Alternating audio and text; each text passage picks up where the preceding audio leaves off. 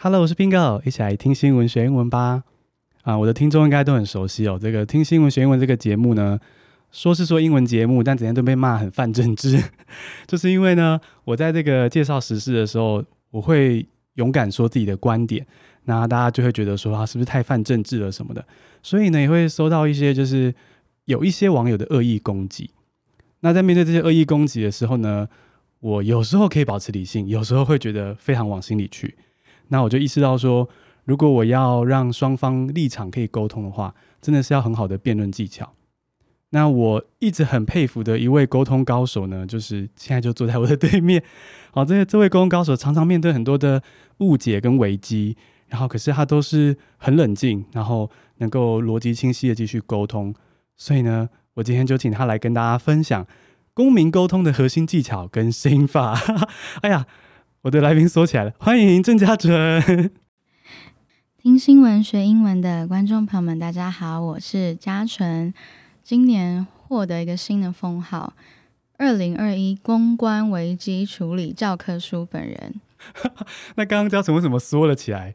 没有，就就是很少参加别人的节目。我上一次是去静好听林静仪医师那边。嗯嗯嗯嗯，这很开心可以邀请到嘉纯。其实是因为之前嘉纯在 YouTube 上的一个频道“深夜保健室”的团队邀请我去，然后讲这个性爱英文。我收到这个信的时候是非常非常开心，因为我是真的喜欢嘉纯很久，因为我有在关心嘉纯讨论政治跟一些就是 公关危机的一些方式，那我就觉得非常欣赏嘉纯这个女子，可以说是女汉子吗？这样会很奇怪？可以啊，没有问题啊。哦，对对对。就是像我就直接说了，比如说 Only 有大哥这个性骚扰事件，或者是这个网红陈沂在这之后的一些落井下石，那一阵子家纯就是面对了很多的炮火，但是家纯的 EQ 跟这个逻辑沟通能力很强，所以呢，先问一下家纯那时候的心情好了。家纯，你的那时候，这个要聊到社会大众是怎么对待生理女性，当一个事件爆发。如果受害者是生理女性，她的表现很激动、很情绪化，旁观的人会不相信她的证词。可是，当我们看到政论节目上那些匹配狗的男性，大家就不觉得他们是情绪化，然后他们的话不可信。所以，要非常清楚生理女性在这个社会的一个弱势。嗯，这个点要记得。不管你有任何的委屈或是负面的情绪，一定要先忍住，好好的表达自己的感受和想法，陈述事实，千万不能够被旁观者认为你是有带有情绪的。所以嘉纯刚刚说到是说，其实生理女性在这个社会好像会被觉得你应该要乖乖的，如果你激动，你就是我不同意的字，可比如说你就是泼妇这样子的感觉。对啊，他们就会认为说你就是在发脾气。哦，你在任性这样子。嗯、其实我觉得嘉纯这个除了对性别观察非常敏锐之外，也很符合刚好就是我们之前翻译过一本书，它讲的是冲突沟通理论，就是在冲突的当下，很多人会以为说，就是像嘉纯说的匹配狗就是占上风，可很多时候对旁观的人来说，那个冷静的人其实你比较有可能去思考一下他说什么。是，嗯，我很喜欢。呼吁大家把每一场战役都当成是打选战哦，把自己或是你想要支持的议题当做是候选人，然后把敌方当成是跟你抢票的候选人。你要怎么在这场选战当中获胜？嗯嗯嗯嗯，所以就是旁观者，也就是那些所谓的投票者的重要是。你要去分析说哪些是你的票源，哪些是中间选民，你要怎么做才能让中间选民靠拢你？嗯，因为你用一个比较温柔的方式去聊这件事，大家会觉得有点模糊。嗯，可是你一讲打选战，毕竟在这个高度公民参与的社会，大家一听到关键字就会懂。哦，对耶。那我想要问，刚刚嘉纯提到说。在这个危机跟针锋相对的时候，要保持冷静嘛？那可是那到底怎么保持冷静呢？因为像我知道，可是我也很容易哑起来。加纯的技巧是什么？要练习抽离情绪。你要想象把自己的情绪抽出这个肉体放在旁边，嗯，但是你要答应这个灵魂说，等到事件结束后，我会好好补偿你，我会好好安慰你。因为那一定是一个很受伤的灵魂。嗯，可是当你跟他共存的时候，你是没有办法打赢这场仗的。你先把他拉出来，放在某一个地方。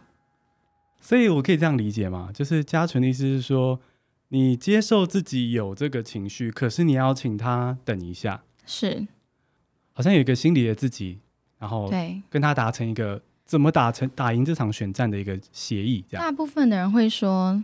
小孩，心灵的小孩。嗯哼，当你遇到那些不平等的对待，他会很受伤、很伤心，很需要你去抱抱他。但是，啊、呃，没有办法，我们在现实生活有一些优先顺序，嗯、要很冷血的对待自己。哦，可是你有提到后面又要去，是当事情解决了，一定要和自己的内心对话。我觉得这也是嘉纯刚好最近在 IG 上面有分享到说，接受情绪的起伏，对，好像也是有点这样的道理。其实每个人的情绪周期不太一样。那我发现很多人会想要立刻的让自己心情变好，立刻的摆脱忧郁。都很着急啊！我到底是怎么了？哦，我应该要要去冥想吗？我应该嗯、呃、要去爬山吗？还是我要找一个新的兴趣，转移注意力？我是不是要找一个新的男朋友、新的女朋友？就是很急。可是其实要接受自己在消化那个情绪哦，给情绪一点时间。嗯，要给自己时间，而且人是非常强大的生命体，嗯，他会好。又或是有些人会纠结于过去，我要跟过去的自己和解，我要跟我的原生家庭发生的撒狗血剧情 去化解误会，去干嘛干嘛？大家要记得，你的长辈多活你几十年，他们那些对你而言不好的个性习惯，已经存在了那么长的时间。所以不要想着可以去改变，我会建议那些沟通成本真的省下来，专注在自己身上，过好你的人生。就是有点像是我们不要幻想我们的爱可以改变某个恐怖情人一样，就是不用不要想象说家人就家人就是各有立场，他都活这么多年了。回到自己身上，你的习性啊、喜好啊、优缺点也跟着你这么多年了。嗯。要接受自己的缺点吧，所以其实是一个很温柔的方式去面对这件事。哈，虽然看起来是好像一面是冷血的去要打赢这个现实人生残酷的战，可是一方面你也是去要接受自己有情绪，甚至大到接受自己人生中会有一些不完美的地方。是我记得在 Only 有那个事件，我是在礼拜五的深夜发了捐款的收据，说哦，我刚。参加了一个尾牙，遇到了什么事情？我决定把收入全数捐出给门诺医院。那其实隔天礼拜六的中午是要去总统官邸和几位创作者一起与总统好像吃午餐吧？嗯，我记得这件事情。对，但我实在是，我礼拜六早上起床照镜子真的是猪头，因为前一晚哭得太惨了。然后我就跟经纪人说，啊，跟他们那边说，家纯好像有一点发烧，啊，疫情期间安全为上，所以今天就没有办法参加了，这样子。嗯，那时候我有注意到这个消息，一定会有难过啊，会伤心啊。可是真的只有你自己救得了你自己，千万不要觉得只要。够可怜，就会有人来救你，来拉你一把。最终要走出这些情绪的，都是靠自己。嗯，很开心的是，我意外的发现，家纯的冷静表现，其实背后是有很多我觉得很成熟的思考。我想要讲一个，这不知道叫什么结，就是家纯其实很年轻哎，对不对？录音的今天是我二十八岁的第一天，就我在深夜保健室那天。我听到你跟工作人员在聊说什么，快满三十了，觉得好像比较容易累什么的。然后我想说，哈，快满三十这什么话题 啊？就我我跟新西亚，我不知道你知不知道，我们两个就在交换说，嗯、快满三十这什么话题？因为我们两个都已经哦，你们一直以为我已经三十了吗？就是会以为是更成熟。对，因为我很早出道，我是十九岁生日的时候出道。那大部分的人啊、呃，就会觉得，哎，嘉水已经在荧光幕前很多年了，他应该要三十几了吧？对，真的是这样。就是我在访谈前，当然是又再多爬了更多家纯的 YouTube 影片，然后就会发现哇，比如说你几年前就在说你有五年的经纪约什么什么，就会发现哇，你真的已经很年轻就出来走好久了。然后我觉得我在这样再回来聊到这个翁立友事件的时候，就会觉得有时候大家没有意识到说嘉纯她就是一个小女孩，我可以这么说吗？可以啊。好，那嘉纯刚刚讲到说怎么让自己冷静下来嘛，对不对？那如果是对方呢，你会？用什么方法试着让争吵的对方冷静下来嘛？特别是有时候，如果你其实想跟他沟通，对不对？需要他冷静，想跟对方沟通，但是对方又不够冷静，对，对方就在那里发飙这样子。要看一下这个人对我来说重不重要啊？如果他是我爱的人，我会想办法找出一个适合他的方式，让他冷静，我们进行沟通。但如果不是我在意的人，他越疯越好啊！其实这点我有从那个，哎、欸，这个如果不行，我们就把它剪掉。不会，你都可以讲，我没有，我没有什么禁忌。这点其实我可以从陈怡的那个联合直播，嗯，可以看得出来。我觉得，哇，嘉纯真是高干啊！就是要让他越疯越好啊！而且那一次的直播。就有些人会 murmur 说：“嘉纯，你这样是在帮他带流量哎，嗯，然后被利用什么的。”我说不会，我觉得那场直播非常值得，因为大部分的人一般都只是滑 FB 看到新闻的标题，然后对他没有到真的很认识。但是那一场直播完完全全的展现他的人格特质，嗯，就摊在阳光下。大家只会记得那一场直播他的表现。哎、欸，这个非常讽刺的是，我觉得陈怡最喜欢的是流量，就是争议跟流量。可这次的争议跟流量却展现了一些他可能不是那么想要展现的一面，那就是反噬，就是黑暗的反噬这样子。我想他最难过的应该会是，除了他最不想被看见的那一面被最多人看到之外。那也是再一次的证明，他的存在价值只能依附在别人身上。他其实是有 podcast 的，嗯，我知道。对，但是他应该没有上过什么排行前五十过吧？嗯，表现比较……就他一直以来真的必须靠别人才有流量。嗯，我们那一次的双直播，以线上人数来讲，算蛮惊人的。但如果流量价值是在他身上的话，那应该要在他其他的频道要有相同的表现，但没有。所以他就是主要是追逐着事件跟争议。嗯，我想他认为的成功，以长久来看是很危险的事情。危险的点在于说，他的追踪者是喜欢看他骂人，那这些人透过看他骂任何人而得到快感。因为自己骂人的力道不够，又或是自己在脸书上骂人没有人关注，所以就是透过这个媒介而得到那种爽、那种发泄。嗯、可是这个会越要越多哦，所以他需要骂的更狠，他才能够维持住这个粉丝数。如果你不常骂人，骂的不够大力。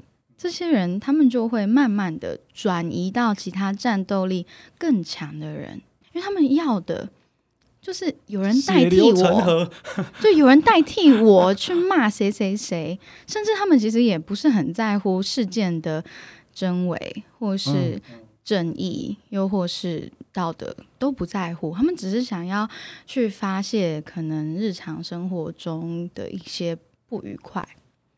那你说这些人他们的心态就已经不健康了，在聚集起来成为一群人、一个群体，是很恐怖的，它是一个负面能量的汇集。真的，我刚才是脑中出现一种好像妖妖怪的对一颗球这样子。那想要获得这些负面能量的这个主体呢，它是被奴役的哦。很多人以为他是主导者，不是，他是被控制的。他不是指挥的，他其实是有点像傀儡，是因为他需要这些关注，才能够认为自己有价值。嗯，可是他是从这种负面能量的聚集体获得，就会很恐怖。除非你比他们更邪恶。如果你只是一个普通人，哦，如果你本来就是这样的人，是不是？你本来就是一个超邪恶大坏蛋，就是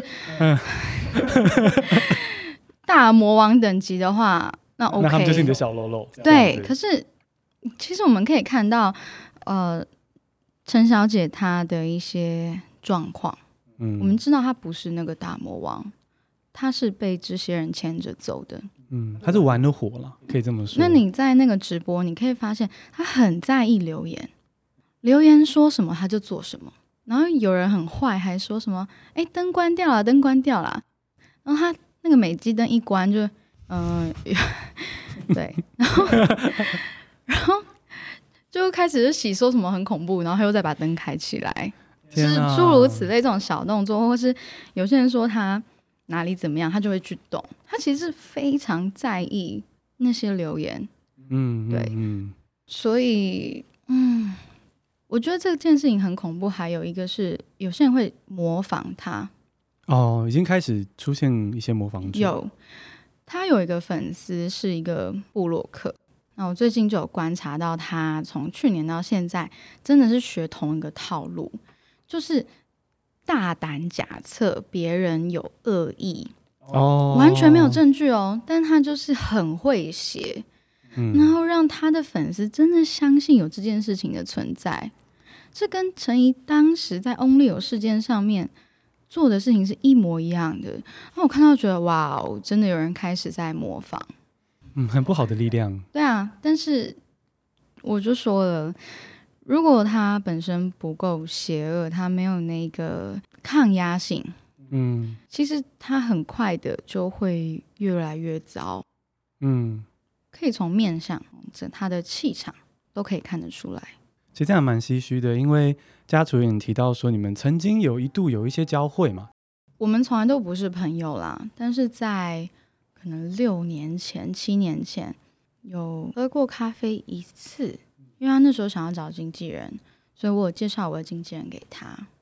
觉得人生蛮奇妙，你们在那时候好像一起坐下来了，然后离开那个咖啡店之后，就走上了很不一样的沟通道路。在那一次的几个月后吧。有一次，我们有为了一个议题，嗯，我就在他下面留言说：“你这样会把你以为的正义变成非议。”嗯嗯，之后就再也没有接触和联络了，我也没有什么去关注他。嗯，其实陈小姐感觉就是应该是以恶意出发，所以这个人没有沟通目的，所以嘉纯的处理方式是就让他疯啊，让他疯，很好看呢，你不觉得吗？今天中午才又复习了一次哦，真的假的？对啊，对啊，超好看哎！对啊，就会觉得很厉害，很喜欢嘉纯的这个策略。他前阵子有告我，然后他还发记者，然后去什么按铃申告那种地方拍照，然后发新闻，我就觉得好好笑。就他以为自己是在操控媒体，其实是被媒体利用，跟他与黑粉们的互动都是一样的。嗯嗯嗯，这魔鬼交易耶。是啊，那如果是这是比较恶意的争执对象嘛？如果今天比如说情人、家人、朋友，有没有谁跟你误会吵架之后，然后你想要安抚他情绪，你会怎么做？嗯，你说解开误会吗？嗯，因为像刚刚的这个陈怡是，他没有要理解什么，他只是想要攻击。那如果对方是你在乎的人，刚。刚嘉纯也讲到嘛，如果是在乎的人，你会试着沟通，你会怎么安抚他？我其实很少让身边的人有误会，我都会把事情讲清楚，我自己的底线也好，我的规矩也好。嗯，那你说，如果真的，嗯，如果要我给建议的话，当你和你亲近的人有误会，要怎么沟通？我觉得要先审视一下这段关系到底适不适合继续走下去吧。哦，如果不适合的话，那干嘛要沟通？所以其实要带一点阿萨里。如果你跟这个人，好比说你谈了一段恋爱，那过了几个月，大家真面目慢慢浮现嘛，发现不适合就不需要沟通啊。嗯嗯，不要用“我很爱你”去绑架别人，要他改变嘛。嗯，这个不可能。这情呼应到嘉纯稍早讲的，就是沟通其实有个上限，它的成本就是你要管控一下。你刚刚提到说家人可能他是怎么样的，你就尊重他是怎么样的。除非你很闲喽，你 沟通很很花时间哎，是是，而且很花精力。再来是你的情绪会被影响，嗯，这是肯定的，因为沟通的过程一定会有一些双方意见不同。然后，嗯，要先想想，你现在手头上有没有更需要忙碌的事情？如果你是一个学生在准备考试，那你把那些时间拿去吵架，吵一个没有未来的架，哦、然后影响到了你的分数，那其实很不划算诶、嗯。我们要很长远的去看哦。如果你是一个职场新鲜人，有一个表现的机会，你要把这个案子做好。你就应该要全心全力的投入，而不是你旁边的不管是家人还是伴侣跟你争吵的时候，你花时间跟他们在那边一来一往，嗯，因为那会影响你未来的升迁。那这个升迁机会一没有，他们要陪你吗？啊，真的耶，他们陪不了你哎，嗯，而且他们也不会觉得他们要陪你。是啊，我之前在别的节目有聊过说。你如果不把自己放前面，有人心疼过你吗？真的就把自己照顾好，就是对你爱的人最棒的交代了。我觉得非常的喜欢，也觉得蛮受用的。就是很多时候我们在觉得一定要把误会讲清楚的时候，好像是这样遮住眼睛的那个马一样，就只看到说我一定要把这个架吵赢，或是讲完。可实际上人生中还有很多更重要的事，比如说你自己。是，如果以我自己的工作为例的话，以前有一个拍摄，我请来非常信任的摄影师，广告的厂商也让我指定摄影师，结果现场他拍的非常不好，我一看荧幕的照片就知道，哇塞！可是我并不着急，我也没有任何反应，因为还有机会哦，后置嘛。哦，所以当他后置完照片的成品出来，我就会开始跟他沟通，我就会说哪些哪些地方还不够。那为什么他会拍出那样的照片？肯定是他认为那样很美啊。嗯，他应该也尽力了。对啊，他一定觉得他那样很好啊。嗯嗯嗯。然后我就告诉他说，这是一个工作，我跟你都是打工的，不是你觉得好就好。不是你说的算，我们都要照着大众的口味。那拍摄的当下，你能力已经到极限了，我不会去跟你做无谓的争吵，我也不想要带给你压力。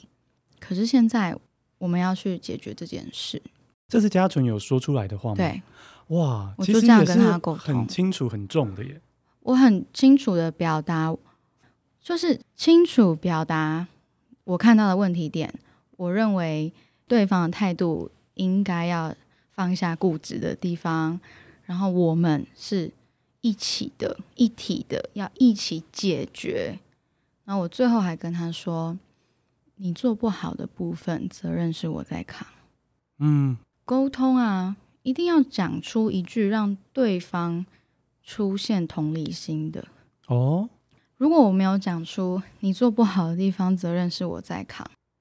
可能还是会一直活在那个世界是，我觉得这样很美啊。嗯，或者你干嘛否定我？对，但是我讲这句话不是在勒索他，我讲这句话是要告诉他说，我们是在同一艘船上的。嗯嗯嗯，我蛮喜欢刚刚嘉纯说到这个处理方式，就是刚好可以勾勒出今天的这个访谈中还没勾勒到的面向，就是我自己听朋友或是家人。宝贝听，有时候沟通的时候呢，就是我觉得确实会没有拿捏好这个看起来危险，可是其实很重要的一步，就是有些虽然说不要带情绪，不要去暴怒，可是有些该说清楚的话，该划界限，其实那个是要用力的地方。对，当局者迷嘛，你要帮助他找到盲点啊。嗯，哦，我还有想到一件事，有个朋友跟我抱怨说，她惹她的男朋友生气了，但她做的事情，她自己不认为值得生气，所以她就不愿意跟她男朋友道歉。然后我就回答说。你能不能理解？那是你的理解能力问题吧。他感到不舒服，要求你道歉，你就是先跟他道歉就对啦。也许你在现在不懂他为什么要生气，那是你的问题，不是他的问题。嗯，你应该要尊重他的感受。嗯，好像沟通的时候很容易想着说谁对谁错，可是有时候还是要尊重自己跟对方的感受，这个很重要。那又回到前面讲到的。要评估这一段关系有没有未来嘛？可能会有听众觉得，哈，可是他生气的点真的很莫名其妙啊！我真的不能理解啊！我还要跟他道歉啊？对啊，你跟他道歉这是应该的，因为他被你冒犯到了。可是当你道歉完了，你想想，你有想要一直这样道歉吗？哦，我身边这个人他生气的点我真的不懂，那这样有适合在一起吗？哦。频率不太对，对啊，所以先不要去纠结说这个点你可不可以理解，也不要纠结说为什么我要道歉，应该先检视一下你眼光好不好吧。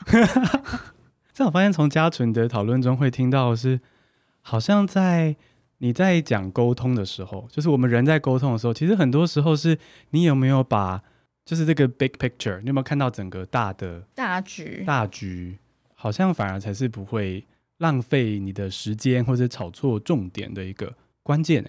对，然后可能还要观察一下对方过往的创伤经验。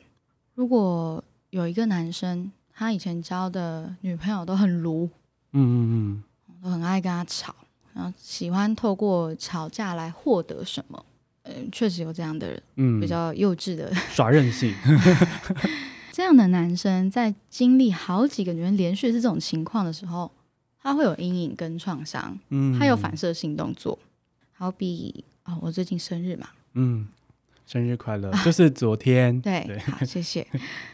好比说，我其实今年没有很想过生日，没有想要跟任何朋友吃饭，因为最近真的太忙了，忙到我没有那个心情去庆祝。那生日的前两三周，有一个男性好朋友就问我，生日那天想怎么庆祝啊？要不要订餐厅啊？还是去哪里玩啊？我就跟他说不用，我想要自己一个人躲起来。嗯，我很明确的表达我要做什么了嘛。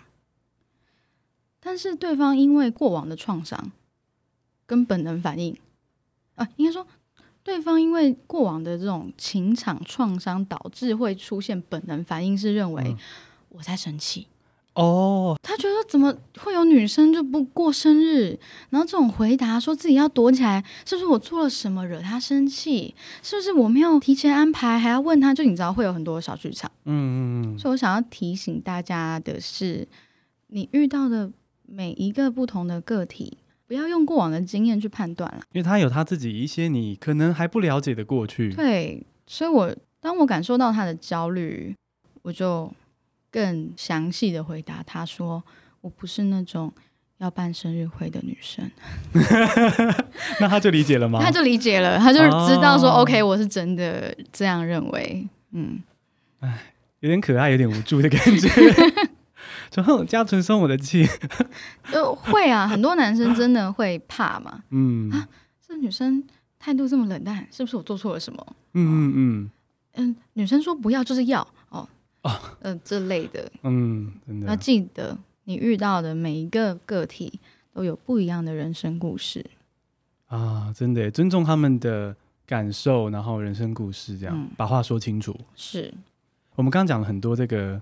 人际上的沟通嘛，那家纯在时事上也有很多点评，我没有写在访纲里，可以没关系啊，可以啊，可以啊。这时事上的这些点评啊，然后有一些应该也会有一些恶意的攻击吗？有收过这种攻击吗？我我收到的攻击应该是全台前三名吧。那就太好了啊！不是真的太好，就是说，那请问嘉纯，你是你大概都秉持什么样的精神去回？我在刚出道的时候，十九二十岁，我会没有办法理解。我的人生课题就是，当遇到没有办法理解的人事物，会感受到压力。我会想要去搞清楚到底怎么了。嗯，但那时候就把自己的状况变得很不好，因为其实是无解的。嗯，这些人攻击你。其实并不一定是你真的做了什么激怒他们的事情，又或是你是他的什么杀父仇人，而是他只是在发泄，找个人发泄。对，可是这真的需要很长的时间，你才会找到一些证据哦，来证明这件事情。嗯，好比说几年前，嗯，我在朋友的聚会上面认识了一个人。他很幽默，很爱搞笑，然后在稳定的公司上班，哎，还要买房子，也孝顺，还会去晨跑哦，就好像很健康这样子。对对对，就很一切感觉都好正常。嗯。但有一天，我的朋友就跟我抱怨说：“哎，那个谁谁谁很烦呢，又在那边当酸民了。”我说：“啊，什么意思？”因为我没有在用个人的脸书，我都只有经营粉砖。嗯，他说他就是那种会在各个新闻下面咒骂别人的酸民，真的哦。那那一次就让我有有吓到哦。原来我以前认为酸民该有的样子，其实是错的。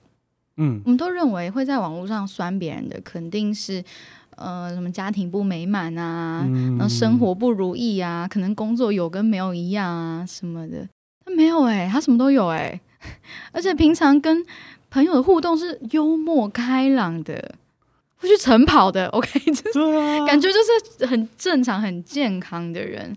可是那真的就是他发泄的管道。这对我来说是完全的新资讯哎，对不对？我。一直以来对酸民的想象跟嘉纯以前的想象是一样的。对，我以为他们就是对不起哦，有点刻板印象，就是可能在昏暗的房间里，对对对，然后荧幕照着脸，然后可能也许生活真的非常不顺。没有，他超顺的。那嘉纯，你你看到这样的人之后，对啊，好奇怪，你看到这样的人之后，你的感觉是什么？你对这件事的诠释，我就豁然开朗了，就发现。OK，就当做那是他们的兴趣之一吧。我们从来都不会去批判别人的兴趣。哦，了解，对吧？就是有些人喜欢户外运动，有些人喜欢嗯室内比较文静的，什么刺绣啊、画画啊。嗯、有些人喜欢写诗，有些人喜欢看书。我们从来不会去批评别人的兴趣嘛。嗯，那是那是他们的人格特质之一。所以我就想通了。OK，在网络上骂人就是他们的兴趣。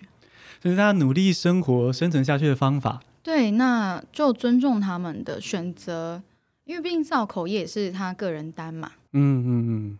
所以我后来就换了一个角度去看待这些留言，不会去评价他们的创意。有什么印象的例子吗？嗯，没有，因为不重要性不会在我的 记忆里。不要记住。但是我看到的时候，我会是用嗯创意的高低。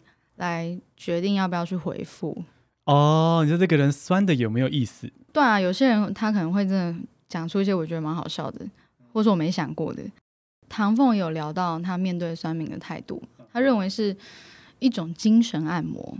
他认为有点酸痛，但会变健康。对，偶尔来一点精神按摩是好的。嗯，但我我没有他层层次那么高啦，我就是当做。嗯，创意比赛，我是评审。这样说起来蛮有意思的。嘉诚说到这个创意比赛，嗯啊，我要先说，我觉得我们这样好像在做功德，哎，我们在帮助别人的生活延续下去。对啊，对不对？哈，就换个角度，应该说转念嘛，转念，成为一个转念大师。可是。嗯，那也不能够放任一些假消息不管啦。对，这种很麻烦。嘉纯怎么处理这种？因为有些会看得出来是那种网军集体的在造谣，嗯、那个可能就要稍微处理一下。那假设比如说嘉纯看到有人造谣，我乱掰一个哦，比如说、嗯、这个 AZ 疫苗之前不是被黑的很凶吗？那这有人就是在你下面就是蹭你的流量，然后要让留言跟出去说 AZ 疫苗有多么的危险，你会怎么去回这种？封锁他，不能让他得逞，你就要看事情的严重度啊。像这种这种层级，真的要把它消灭掉，需要封锁。嗯，那有什么层级是你会觉得？因为我有时候会这样，我有时候会在有些政治立场比较偏颇的人来留言的时候，我会，我原本会觉得那就趁机跟他聊给网友看。哦。嘉纯会做这件事吗？那会做会不会做？原因是什么？多年前我会做，可能五六年前，但那时候的时空背景是全民主动去关心政治也好，社会议题也好，比较弱的时候，我我可能觉得需要这样子去提醒大家。可是这几年下来，经历了很多跟人权有关的公投。让很多人意识到，哦，shit，就是真的不能不管政治。是。那现在我就觉得还好。嗯嗯。我就觉得我好像不用再去做这件事了。那有些人可能会很担心，说：“可是你不传达正确的资讯啊，不教育大家，那之后怎么办？没有怎么办啊？那都是共业。如果真的十年后台湾变成了一个……我们不想看到的样子，嗯嗯，那也是可能从教育体系也好，从父权思想也好，又或是投下的每一票，那就是要共同承担的啊。嗯嗯嗯，同意同意。感觉现在社会有稍微成熟一点，大家有懂得去关心政治，所以你就比较不会觉得说有需要去这样回应这一种算命。因为我看到很多人会陷入漩涡，觉得自己有很强大的使命感，嗯嗯嗯，一定要让所有人都认同他的理念。我们先不管这个理念到底是不是正确，因为呃，同一种理念在不同的国家，答案就不一样嘛。对，还是先把自己过好吧。因为当你真的很热心，想要去改变一些什么。要先让自己很强大，至少要到媒体怎么乱写，你都不会被影响的程度。我觉得嘉纯这段话让我蛮有感觉的。我应该我还没有走到嘉纯已经这么释然的地方，可现在有种正在走的这个过程。因为我一开始就是会像嘉纯说的，我会去回，我就回留言，然后让路人看到我觉得比较正确的观点。但是呢，后来慢慢的，首先觉得像嘉纯说的，其实自己会受到很多影响，嗯，因为回了其实都是有情绪的，是。然后再来就是我自己最近在读一个有关两极化，就政治两极化这种书，就会发现很像嘉纯说的吧，就当我今天笃定相信我才是对的，我要改变所有人的时候，我自己可能也站在某种极端上，所以就像嘉纯说的，会觉得开始好像把重心拉回来自己一点，然后。关心政治跟狂热政治是可以稍微做一点区别的。可以观察，真的说话有影响力的人，他们过往是怎么做的？嘉纯愿意分享一下你的观察的心得吗？我自己感觉，如果说是在台湾的话，你默默的把该做的事情做好，做出一个成绩，再拿出来讲，那个效果会远比你每一个步骤。都跟大家报告来的好，所以要有一些耕耘的时间。对，因为现在资讯量太大了，不管是媒体、报章、杂志的这种，还是自媒体们，其实很乱。嗯，资讯多到爆。对，如果你经营的方向是每天都要报告你做了什么的话，很快会被洗掉，而且也很容易不小心。去创造出一个讨人喜欢的人设，然后有一天崩坏，因为你会不小心掉入追逐流量的陷阱。嗯，那你倒不如平常的时候去低调的把事情做好，嗯嗯，做出成绩，再一次性的讲出来。哦，我想啦，这个对目前的媒体的状况会比较有优势。嗯嗯嗯。这让我想到一些可能哗众取宠，就是像你说用人设快速的哗众取宠之后，可是却立刻被掏空，这样子就是很危险的一件事情。是因为这个都是一环接着一环嘛。嗯，幕后的经纪公司啊，他们当然能够知道市场的口味在哪里，所以会去找适合的材料，雕塑成那个样子，再推出来贩卖。那当事人也会获得红利啊，被包装过后迅速的红，他很开心，他愿意。嗯、但你能撑多久？很多例子，这几年数不完。就你会看到，突然有一个人，哎，本来都好好的，哎，突然有一天就说啊，我要停止更新了。嗯，哦，我最近啊，就去看了医生，哦，或等等的。那有一些我都觉得是背后的公司没有在管他们的心理健康，真的就是个产品这样子。对。那还有有些人他会自作聪明，把人设弄得太厉害了。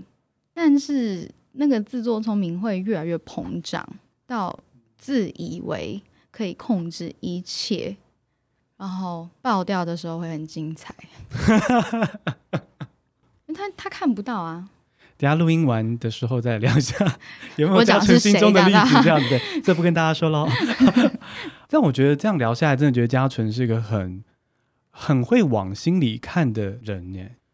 就是我不知道嘉纯有没有经验，就是有些人他其实不太往心里看的，他是一直追逐潮流跟嗯外面的，就是现在流行什么我就必须要 follow 这样。现在很多素人想红，想要话语权，认为可以变成有特权的人，做什么事情都会如鱼得水哦，他们有这个想象。哎呀，就觉得这一声叹。但是真正核心的点啊。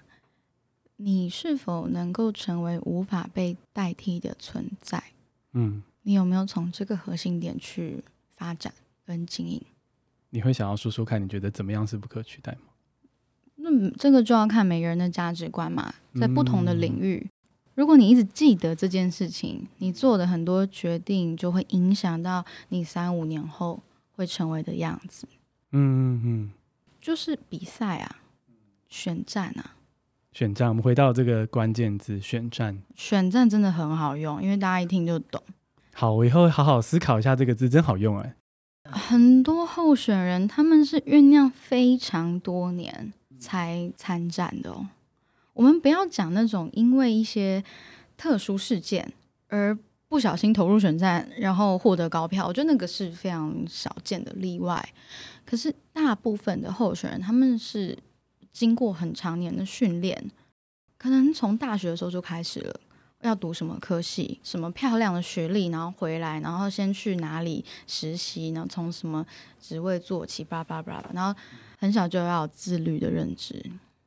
当你想要成为政治人物，你不能够有黑历史，有些东西你就是要把持住，要忍住。那这一套逻辑，你套用在想红的素人，我觉得是通的。你不能不看到要酝酿、要累积的这个这个事实。最后是，如果你真的肯努力，肯拼，又有才华，让你红了，那你前几年有没有做过可能会毁了 你自己的事情呢？的事情。对啊，所以我我会建议，从现在要开始的话，要自律一点了。嗯，不想要被知道什么事情，最好的方式就是不要做。天底下没有瞒得住的，就是纸包不住火，大家要记得这点。嗯，然后该酝酿的时间就要蹲，该蹲就蹲，就是蹲。嗯，我们突然扯到这个了哈。对，因为因为我 有喜欢，因为我有感受到最近的社群氛围哦，就是所谓的我们刚刚有聊到一些模仿嘛。嗯嗯嗯，对啊，那好像。我当然有点担心啦。你觉得有点走火入魔，是不是？嗯，太抢眼球了。对，所以想说，也许真的有一些很有天分、需要被看见的人啊。那我以一个 二零二一呃公关危机处理教科书本人的话呢，就是奉劝大家 要注意这个啊，走长远要注意。对，嗯。啊、哦，好开心！哦今天从嘉纯身上学到好多。不会不会，而且我觉得嘉纯真的是，就是证证明为什么我会这么喜欢嘉纯。自己说，因为呢，就是我自己，就是我的 partner Leo，就是很喜欢说，就是我整天都在想自己的心理跟心态，我才去做事情。然后对他来说，这是个这不是他本直觉会做的事情。然后今天在访谈嘉纯的过程中，就会发现，我虽然一直看到是嘉纯外显之后就是的结果，就是因为我当然还没认识家纯嘛之前，然后但今天发现处理事情上跟心事上有很相似的地方，觉得与有荣焉，很棒。对，然后啊、呃，那最后最后，如果那我们讲沟通这件事嘛，我们稍微把它收一下的话，如果我们今天要送给听众一句话，让他们带走，就是。在沟通当下，要对自己说的一句话，嘉纯觉得会是什么？不要浪费时间。